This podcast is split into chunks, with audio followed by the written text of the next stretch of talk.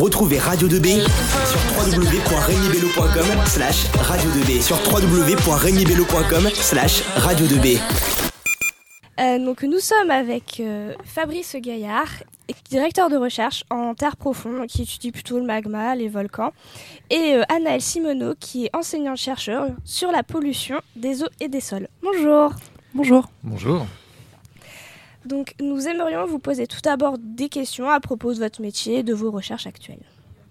Alors, euh, Monsieur Gaillard, est-ce que vous pourriez nous faire une présentation, euh, une petite présentation de l'ISTO Alors, l'ISTO, c'est l'Institut des sciences de la Terre d'Orléans.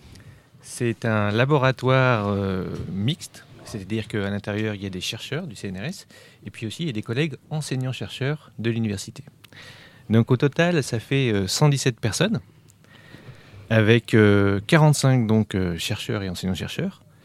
Mais il n'y a pas que ça. Il y a aussi des ingénieurs et des techniciens, car finalement un laboratoire de recherche, c'est des cerveaux, mais c'est aussi euh, une technicité et, des machines à faire tourner. Donc euh, c'est un, équilibre subtil.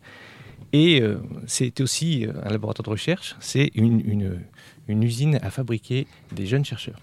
Hein, c'est aussi un des rôles clés de l'université et, et, des labos de recherche. Et donc on a 52 doctorants. Donc les doctorants, c'est des jeunes qui apprennent à devenir chercheurs ou enseignants-chercheurs. En quoi consistent euh, vos recherches actuellement? Alors moi je travaille sur euh, le magmatisme. Euh, ça peut paraître surprenant de travailler sur le magmatisme et les liens avec le volcanisme à Orléans. mais en fait, c'est pas qu'on travaille vraiment sur les volcans, c'est qu'on a des machines dans le laboratoire qui nous permettent de simuler les conditions qui génèrent le volcanisme sur Terre ou ailleurs que sur Terre. Donc ces machines, ben, ce sont des machines qui nous permettent de chauffer des roches jusqu'à les faire fondre, et puis également de faire ça sous euh, des conditions de pression élevée. Parce qu'à l'intérieur de la Terre, là où sont fabriqués les, magmas, il y a beaucoup de pression. Donc on a tout ça dans le laboratoire, d'où le rôle clé joué par justement ces collègues ingénieurs, qui sont des espèces de MacGyver, euh, qui nous permettent de faire des expériences qui seraient réalisables pratiquement nulle part euh, ailleurs. Donc c'est ça l'activité en gros de, mon laboratoire. Alors après, à quoi on applique ça? Ben, On applique ça avec, avec la notion assez immédiate du risque volcanique, puisqu'on travaille sur plusieurs volcans actifs dans le monde. Et on est un des seuls laboratoires à être capable justement de reconstruire ce qui se passe en dessous des différents volcans du monde. Et puis on travaille aussi sur des volcans qui sont ailleurs que sur Terre, hein, sur Mars. Euh. Donc euh, c'est une des, justement des, des choses qui sont rendues possibles par la simulation en laboratoire. On peut, on peut travailler sur des volcans qui ne sont pas uniquement terrestres, mais qui sont ailleurs que sur Terre. Et vous, Madame Simoneau, euh, en quoi consistent vos recherches? Alors moi, je suis pas souvent au laboratoire. Je suis plutôt quelqu'un qui va dehors. Donc je m'intéresse en particulier à l'érosion des sols. Euh, pour vous expliquer un petit peu, en fait, on est un petit peu des historiens des interactions entre l'homme et le milieu. C'est-à-dire qu'on va essayer de comprendre comment nous, dans notre vie, ou comment nos ancêtres, et je parle de nos ancêtres, je vais pas très très loin, mais à peu près il y a 10 000 ans.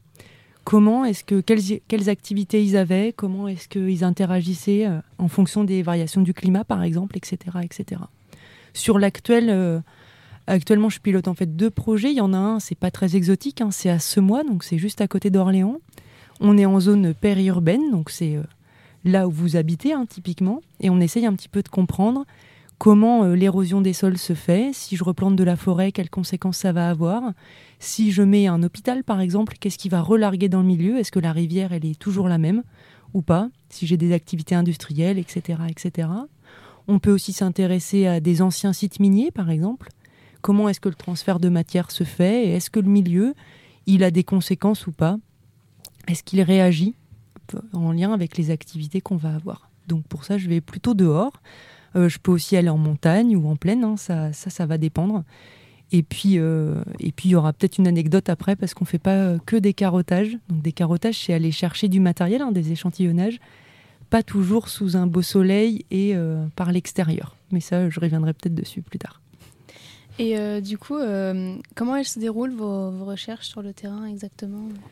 Eh bien, écoute, sur le terrain, en général, on essaye d'y aller quand il fait beau, mais c'est pas souvent le cas, en. Souvent, les étudiants sont assez déçus parce qu'en fait, il pleut. Euh, on y va. Euh, alors, souvent, on espère y aller sous, enfin, le plus plus régulièrement possible. À ce mois, on y va à peu près une fois par semaine. Mais tu vois, du côté de Nantes, là où je travaille en ce moment, on y va plutôt euh, deux fois par mois. C'est déjà pas mal. Quand on arrive sur le terrain, souvent on, fait un petit repérage. Euh, on fait des échantillonnages, donc on prend des petits échantillons dans des petits sachets plastiques. Hein. On va aussi installer du matériel qui va travailler pour nous pendant qu'on n'y est pas, donc des petits capteurs qui vont mesurer des vitesses d'écoulement de l'eau par exemple, ou des turbidités, ou des choses comme ça. On peut aussi faire du développement, c'est ce que je fais en ce moment, on invente en fait. On a des MacGyver aussi avec nous. Hein. Et puis, euh, puis des fois, on est à côté du MacGyver. Donc en ce moment, je suis en train d'inventer des pièges pour récupérer de la matière. C'est des pièges qui s'appellent des Jaco. On les a appelés comme ça pour l'instant. Ça marche plutôt pas mal. Donc tu vois, on teste ça. Et puis, euh, puis voilà, on fait de la description. On, est des naturalistes, si tu veux. Donc en fait, l'environnement que toi tu vas regarder quand tu fais une balade en rando, ben on fait comme toi, si ce n'est qu'on note à peu près tout ce qu'on regarde sur notre carnet de terrain. Et puis ensuite, bah la fin de la journée arrive et puis, euh, et puis voilà, c'est reparti pour une autre journée. Très bien, merci. Euh, Monsieur Gaillard, ça vous arrive aussi d'aller euh, sur le terrain faire des recherches Ça m'arrive assez rarement, mais parce qu'en fait la spécificité de, l'équipe qu'on a de, recherche ici à, Disto, c'est justement de développer du laboratoire, hein, faire des volcans dans le laboratoire. Mais on, a des collègues qui, de temps en temps, sont généreux et nous font sortir. Hein, nous, on passe du statut de rat des champs à, du statut de, rat des villes, ou inversement. Et donc, on, peut, on aller voir euh, les volcans sur le terrain. Et qu'est-ce qu'on fait? Eh ben, D'une part, on va prélever des échantillons de roches volcaniques pour essayer de comprendre un petit peu leur provenance. C'est en fait les produits de départ de pas mal des expériences qu'on fait après en laboratoire. Ce sont des roches qui ont été prélevées sur le terrain. Après, une autre activité qui est très prenante et euh, à laquelle j'ai eu l'occasion de, participer, qui est vraiment géniale, c'est d'aller collecter des échantillons de gaz volcanique. Vous savez, quand il y a une éruption, on a souvent un, nuage euh, de, gaz qui, accompagne cette éruption. Alors si c'est un nuage de gaz gris, il vaut mieux partir en courant, parce que ça veut dire que quelque chose de très grave va se passer. Mais sinon, quand c'est de la lave rouge qui sort, on peut voir une espèce de vapeur d'eau qui s'échappe de la lave. C'est ce qu'on appelle le gaz volcanique. Et euh, en fait, l'information euh, que peut transmettre la composition de ce gaz volcanique est capitale pour comprendre l'évolution du système volcanique.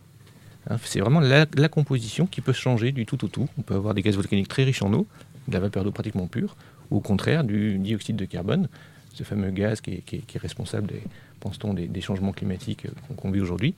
Et, donc, en analysant ces compositions des gaz, on peut vraiment retravailler sur, euh, sur qu'est-ce qui est en train de se passer en profondeur, à partir de mesures en surface. Donc, c'est essentiellement les deux activités, on va dire, euh, qu'on peut, peut mener lorsqu'on va, va sur le terrain. Ça, c'est sur les systèmes volcaniques actifs.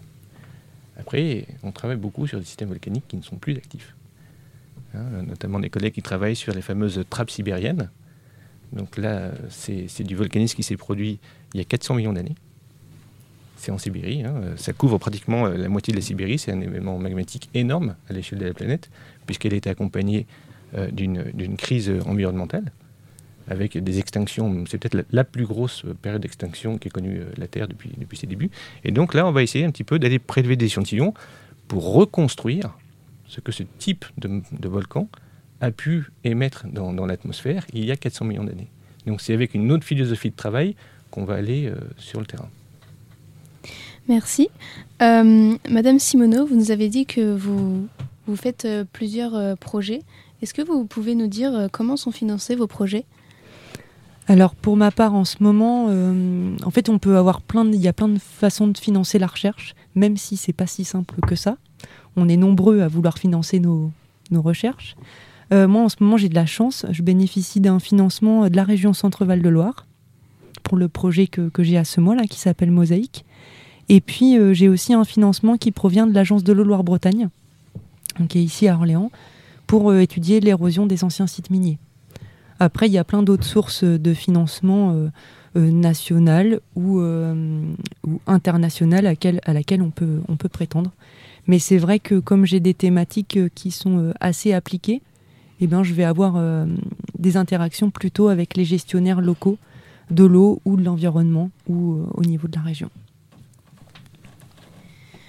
Très bien. Est-ce que vous pouvez nous dire comment est l'ambiance, l'ambiance de travail au sein des laboratoires et... Au sein du laboratoire, bah, en vrai, elle est bonne l'ambiance. Enfin, je sais sais pas exactement ce que tu entends par ta question. ce qu'il faut savoir, c'est ce que Fabrice soulignait au départ, c'est qu'on ne travaille pas tout seul en fait. On est des équipes. Donc rien que ça, c'est quand même super agréable de travailler avec plusieurs personnes. Chacun a sa compétence, chacun amène sa, pierre à l'édifice. Et rien qu'en ça, je pense que c'est une expérience qui est assez, assez chouette à vivre. Merci. Et euh, comme, euh, puisque vous êtes euh, enseignante-chercheuse, est-ce que ça vous, ça vous plaît d'enseigner en plus de vos recherches Pas du tout. Non, je non, non, je fais ça parce que voilà, faut bien occuper ses journées. Non, non, non. enseigner, c'était une vraie volonté de ma part. D'accord? Il n'y a pas beaucoup, beaucoup de postes, donc on n'a pas toujours le choix. Hein. mais c'était vraiment une volonté de ma part d'enseigner. Pourquoi? Parce qu'en fait, c'est un échange permanent. C'est-à-dire que euh, mes recherches, elles nourrissent bien sûr les enseignements que je fais. Euh, pour moi, c'est très motivant, déjà d'une part. Je pense que pour les étudiants aussi, euh, te raconter quelque chose de concret, forcément, ça change un petit peu la donne. D'accord? Et puis, ne faut pas oublier que les étudiants, ils nous nourrissent aussi énormément, parce qu'ils nous posent toujours plein de questions, ils nous donnent toujours envie d'aller un petit peu plus loin, à l'étape d'après. Et comme disait Fabrice, autour de nous, on a des doctorants, on a aussi des post-doctorants, donc tu vois, des jeunes qu'on forme à la recherche et tout ça, si tu veux, c'est un petit engrenage qui, qui s'auto-entretient et qui est, vraiment chouette. Donc enseigner, c'était une vraie vocation. Merci. Donc nous aimerions à présent vous poser des questions sur votre parcours jusqu'à votre métier. Euh, Monsieur Gaillard, euh, est-ce que ce métier était celui que vous vouliez faire euh, étant plus jeune? Alors jusqu'où je dois remonter dans la jeunesse Par exemple au, lycée ou au collège Au lycée, j'avais commencé à m'interroger ouais, sur il y avait un intérêt pour les, la chose scientifique, on va dire, au, sens large. Euh, après, ça s'est vraiment précisé sur une carrière euh, dans la recherche, sur le domaine sur lequel je travaille aujourd'hui, au cours de l'université, en découvrant justement bah, l'enseignement de la géologie et la, diversité des, des, disciplines finalement euh, qui sont derrière la géologie, parce que la géologie, c'est la chimie de la Terre, c'est la physique de la Terre, c'est même la géographie de la Terre. Il y, a, toute une palette euh, de, disciplines scientifiques qui sont finalement derrière ce mot de, géologie. Et en fait, c'est ça qui m'a qui m'a fait vraiment euh, opter pour, pour ce choix de devenir euh, chercheur dans la discipline, on va dire, du, volcanisme au sens large. Et dans, dans, quelle université vous avez été? Alors, moi, je suis originaire de Grenoble, donc j'étais à l'université Joseph Fourier, là-bas, à Grenoble. C'est là-bas que j'ai découvert en fait, la géologie jusqu'au jusqu'au master. Euh, donc le master, c'est euh, bac plus 5. Et euh, après, j'ai fait une thèse ici à Orléans. C'est là que je suis devenu docteur. Et est-ce que vous avez rencontré des difficultés lors de vos études pour Alors en quatrième, j'ai redoublé ma quatrième. mais c'est plus un événement, on va dire, de, vie perso que, de difficultés, on va dire, scolaires. Euh, après, derrière, euh, des difficultés, euh, oui, une grosse difficulté en orthographe hein, qui me poursuit encore aujourd'hui et dont j'ai pas réussi à me débarrasser. Mais bon, sinon, des difficultés. Enfin, vous voulez dire, pour obtenir un, poste d'enseignant-chercheur ou de chercheur, c'est quelque chose, oui, qui est difficile. avec finalement quand même pas mal de compétitions et, et, une chose qui a évolué ces dernières années, c'est que, les postes euh, en France, dans les universités françaises, s'ouvrent à l'international de plus en plus. Et donc ça devient, il y a une espèce de mondialisation hein, de, finalement de, la discipline qui est bien parce que ça permet de mixer les, les cultures. On a besoin de ça à l'université. Mais ça rend aussi peut-être l'exercice plus délicat et plus compétitif. Merci. Euh, et vous, Madame Simoneau, est-ce que c'était le métier que vous vouliez faire euh, étant plus jeune? Oh non, comme toutes les petites filles, je voulais être institutrice. non, mais c'est vrai, quand on, quand on est plus jeune, en tout cas, je, crois qu'on s'imagine pas qu'on peut faire ce métier-là. Euh, pourtant, j'ai baigné dans les fossiles, hein, en familial. Mon marteau de géologue, c'est celui du grand-père. Donc, tu vois, ça fait un petit moment qu'on le, traîne. Mais il y a plein de métiers comme ça qui nous font rêver, mais quand on est jeune, on se rend pas compte que c'est un vrai métier derrière qu'on peut vraiment gagner sa croûte en allant chercher des fossiles euh, et d'être payé pour aller chercher des fossiles, quoi. Donc, euh, donc non, c'était pas ce métier-là. Et puis, euh, et puis pourtant, j'étais comme Fabrice, j'étais passionnée par, par la nature, par les géosciences, comprendre un petit peu comment ça marche, la nature. Et puis, euh, puis tu vois, j'ai commencé par médecine. Ça n'a pas marché. hein. Euh, c'était compliqué la médecine. Euh, fallait être une bête à concours et remplir des QCM. C'était pas du tout mon truc, mais vraiment pas. Du coup, je suis partie en, en- en géosciences euh, générales, en biologie, euh, sciences de la Terre. Et puis là, j'ai rencontré euh, des gens qui m'ont fait rêver, en fait, qui m'ont fait comprendre que des fois, être scientifique, c'était s'intéresser à des choses concrètes. Euh, comprendre pourquoi un grain de sable, euh, comment la plage, elle s'est formée, tu vois. Il arrive du massif central et pourtant, euh, il va quand même jusqu'à Saint-Nazaire. Et tout ça par l'opération de la nature et, et de la pluie, etc., etc. Donc ça, j'ai trouvé ça juste incroyable qu'on puisse s'intéresser à des choses pareilles et comprendre des choses pareilles. Donc voilà, ça s'est décidé, tu vois, au fil des années d'études, faire de la recherche dès la L3 quand même, parce que j'avais bien envie de faire ce que j'avais envie de faire et pas trop euh, faire ce qu'on me demandait de faire. Ça, c'était un petit trait euh, de curiosité, on va dire ça comme ça. Et puis, euh, faire de la recherche, c'était aussi partir, à l'étranger. J'ai fait un stage en Australie, par exemple, entre la, troisième année, donc la, licence 3 et puis le master. Et puis, et puis voilà, mais je dis souvent à mes étudiants que c'est pas inaccessible. faut bien vous dire ça. Vous, les jeunes, hein, des fois on vous dit Oh, on a fait 8 ans d'études et puis vous nous regardez avec des yeux énormes. 8 ans d'études, ça se fait bien. C'est jamais qu'un bac plus 5 avec un CDD de 3 ans. Là, déjà, tout le monde respire, hein, parce que bac plus 5, tout le monde le fait. Euh, après, la recherche, c'est euh, c'est de la musique. Je sais pas si vous jouez d'un instrument. Tu joues d'un instrument, toi? Non. Tu joues d'un instrument? J'ai joué d'un instrument. T'as appris le solfège alors? Oui. C'est pas la partie la plus, la plus facile, le solfège, d'accord Oh oui. Mais si tu veux te faire plaisir avec ton instrument, il faut que tu passes par ça. Donc il y a une partie de vos études, bah, c'est un peu le solfège. C'est pas toujours ce qu'on préfère. Des fois, on, hein, on galère un petit peu. Euh, c'est normal. Et puis, euh, puis assez vite, en fait, on se fait plaisir. On joue d'un instrument, on, nous on joue de la géologie, chacun dans sa thématique, et pourtant on arrive à se faire plaisir. Et la recherche, c'est, c'est simplement ça, en fait. Euh, vous, vous avez dit que vous aviez fait euh, des voyages à l'étranger, du coup. Mhm. Euh, Est-ce que vous, vous avez donc besoin de, de savoir parler l'anglais ou plusieurs autres langues L'anglais déjà courant, c'est déjà pas mal. hein. J'ai appris l'espagnol quand j'étais à ta place et il m'en reste pas grand chose à part merci et bonjour. Mais, mais l'anglais, ouais.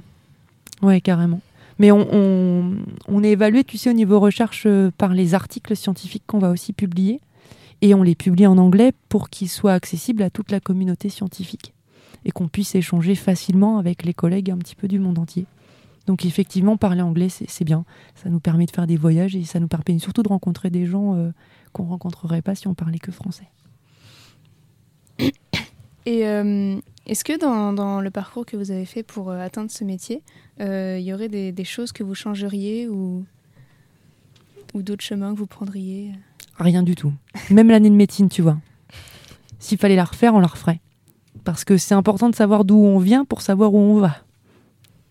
Et, euh, voilà, il faut être euh, conscient de, ses capacités, et des bonnes et puis des limites aussi, très clairement. Mais non, je changerai rien. Faudrait juste que le temps s'écoule un tout petit peu moins vite. Merci. Euh, Monsieur Gaillard, quel conseil vous donneriez à des lycéens qui veulent devenir chercheurs? Euh, voilà, travailler bien à l'école, mais c'est un petit peu, c'est un petit peu bateau. Euh, bosser bien l'anglais, parce que comme dit Anaël, la recherche aujourd'hui est internationale, donc tout se fait, tout se fait en anglais. Euh, N'hésitez pas à lire. En fait, euh, ce qui, quand j'étais au, bon, j'aimais bien les sciences en général, hein, mais euh, quand j'étais au lycée, euh, la chose qui m'a vraiment euh, interloqué, c'est un bouquin que j'ai lu d'un gars qui s'appelle James Lovelock, qui est celui qui a inventé le concept de Gaïa. Je ne sais pas si vous avez entendu parler de Gaïa. Qui, qui c'est, un gars des années 70, hein, avec, toute la liberté de penser qu'on pouvait avoir à l'époque. Et c'est le premier qui a mis sur la table l'idée que la Terre était un, système autorégulé, presque comme un- un- une planète, un être vivant finalement. Un être vivant avec ses règles de fonctionnement, euh, qui peut avoir de la fièvre de temps en temps, mais qui, a, à partir du moment où il a de la fièvre, et son organisme se, modifie de façon à lutter contre la fièvre. En ce sens-là, donc, il vendait l'idée que la planète Terre, par l'interaction de la géologie, donc des pierres, et du vivant, euh, la vie, les plantes, nous, euh, arrivait finalement à une espèce d'état stationnaire qui, qui la rende habitable. hein. Et, et euh, c'était un, message qui, euh, à l'époque, était très mal vécu par toute la communauté scientifique. Donc c'était un espèce de combat qu'il qui a mené, un combat idéologique, hein, qu'il a mené dans cette discipline euh, scientifique. Et, euh, et, qu'il a fini par gagner à la fin, malgré tous les détracteurs qu'il a, pu- rencontrer. Et aujourd'hui, c'est un des pères spirituels du mouvement écologique. hein, James Lovelock. Et c'est par ce bouquin-là, moi, que je suis rentré finalement. Parce que c'est un chercheur. Et il a écrit ce bouquin, Les âges de la Terre, dans lequel il décrivait euh, bah, justement ses difficultés de chercheur à l'époque à être financé pour sa recherche. Parce qu'il avait des idées qui étaient un petit peu. euh, qui allaient à contre-courant. Et bah, la recherche, comme beaucoup de milieux, euh, on n'aime pas forcément euh, euh, les gens qui, qui vont comme ça à contre-courant. Et donc, il expliquait comment, dans son petit laboratoire, dans son garage, il montait une petite manip qu'il allait embarquer sur son bateau. euh, il partait avec des pêcheurs. Et, euh, et il allait faire des mesures qui, finalement, ont donné lieu à une publication dans la plus prestigieuse des, des- revues scientifiques, c'est Nature. Et donc, c'est comme ça qu'il a commencé un petit peu à, exprimer sa rébellion, mais dans sa discipline, par, la science. Et, c'est ça, moi, vraiment, euh, qui m'a mis le pied à l'étrier et qui m'a donné envie de, de- de- de rentrer dans le, dans le milieu scientifique. Donc, s'il y a parmi vous des jeunes qui ont envie de faire de la science, lisez. Il y a des scientifiques qui sont très bons et qui savent communiquer le- le- leur passion par, par notamment des ouvrages euh, accessibles, hein, c'est pas, pas du tout technique. Et allez-y, euh, ce bouquin-là en particulier, je vous conseille de, le lire, il est encore disponible. Très bien. Euh, vous avez... Pardon. Euh, Madame Simoneau, est-ce que vous, vous avez une petite anecdote euh, sur vos études ou sur vos recherches à nous faire partager du coup? Euh, en fait, il y, en a- il y en a plusieurs. Mais il fallait en trouver une. Une qui vous fasse pas trop peur. Parce qu'il y en a des glauques, hein, mais on va pas dire celle-ci. Pas aujourd'hui. Ça, c'est quand vous viendrez euh, nous voir à la fac. Euh, une petite qui est, qui est- qui est jolie, en fait. Euh, on a commencé l'interview et, et je t'ai dit, je vais souvent dehors. Je suis plus souvent dehors dans un bateau que, à l'intérieur. Alors, c'est pas complètement vrai, mais c'est un petit peu vrai quand même. Euh, donc habituellement, euh, bah, je fais du bateau, euh, je fais des carottages, donc je vais chercher du sédiment dans le fond des lacs. Et puis euh, il fait beau, il fait soleil, euh, je suis en montagne ou en plaine, tu vois, c'est le truc un petit peu idyllique quoi. Les étudiants d'ailleurs, la plupart du temps, ils pensent que je pars en vacances. Jusqu'à ce que ce soit eux qui carottent et qui se rendent compte que c'est pas vraiment des vacances, mais, mais ils pensent que je pars en vacances. Et puis pourtant, quand je suis revenue à Orléans, tu vois, c'était il y a, il y a trois ans, eh ben, euh, mon collègue, donc Jérémy Jacob, pour pas le citer, il pilote un projet qui s'appelle Golden Spike. Donc c'est de l'anglais dans le texte. hein, euh, Ça s'appelle le clou d'or parce que le clou d'or, c'est ce qu'on cherche en géologie pour euh, dater les différents étages de la géologie. Vous avez tous entendu parler de la charte euh, euh, chronologique, hein, le Jurassique, etc., etc. Donc euh, pour les découper, on a des clous d'or qui nous, ce- ce- c'est des repères temporels. Il y a un clou d'or qu'on cherche aujourd'hui, c'est celui de notre ère à nous. Vous avez peut-être entendu parler de l'Anthropocène, c'est-à-dire le moment où vous et moi, on a un impact qui est tellement énorme que d'un seul coup, on a changé d'air. C'est l'air régi par les activités humaines. Et donc Jérémy, son dada, c'est d'aller chercher ce clou d'or-là. Et quand je suis rentrée, il m'a dit euh, J'aimerais que tu fasses un carottage. Mais cette fois-ci, on a carotté dans les égouts. Les égouts qui drainent euh, votre douche et vos toilettes, hein, qu'on soit très clair. D'accord? Vous avez bien compris ce que c'était. Et je me suis retrouvée à carotter en souterrain. D'accord? Dans un environnement qui sentait pas du tout le bucolique et les papillons. hein. D'accord? Pas du tout. Alors, c'est une anecdote. euh, voilà, j'ai pris la, la moins trash parce qu'il est bientôt l'heure de manger. hein. Mais euh, voilà, c'était pas le moins bucolique. Par contre, c'était, je crois que c'est un des défis scientifiques que j'ai relevé là, qui est euh, pas le pas le moins sympa, d'accord? Parce que parce que déjà on a beaucoup rigolé, on trouve des choses vraiment sympas. Il, fait un super job. Et, euh, et voilà, il fallait se mettre un petit peu de défi et on l'a relevé comme euh, plutôt bien. Donc, donc voilà, c'est la petite anecdote du jour. Merci beaucoup. Euh, vous, monsieur Gaillard, vous avez une anecdote à nous raconter? Oh, rien d'aussi euh, succulent que ce que vient de raconter euh, Anaël. Donc, euh, en laboratoire, les choses sont un peu, un peu moins, euh, on va dire, croustillantes. J'imagine. Bon bah merci beaucoup pour vos, pour vos réponses, euh, Madame Simoneau et puis euh, Monsieur Gaillard. Donc euh, nous allons maintenant euh, terminer cette interview sur euh, l'ISTO et euh, nous allons laisser place à Sandra et moi-même pour vous parler du CBM. Retrouvez Radio 2B sur www.regnibello.com slash radio 2B sur www.regnibello.com slash radio 2B.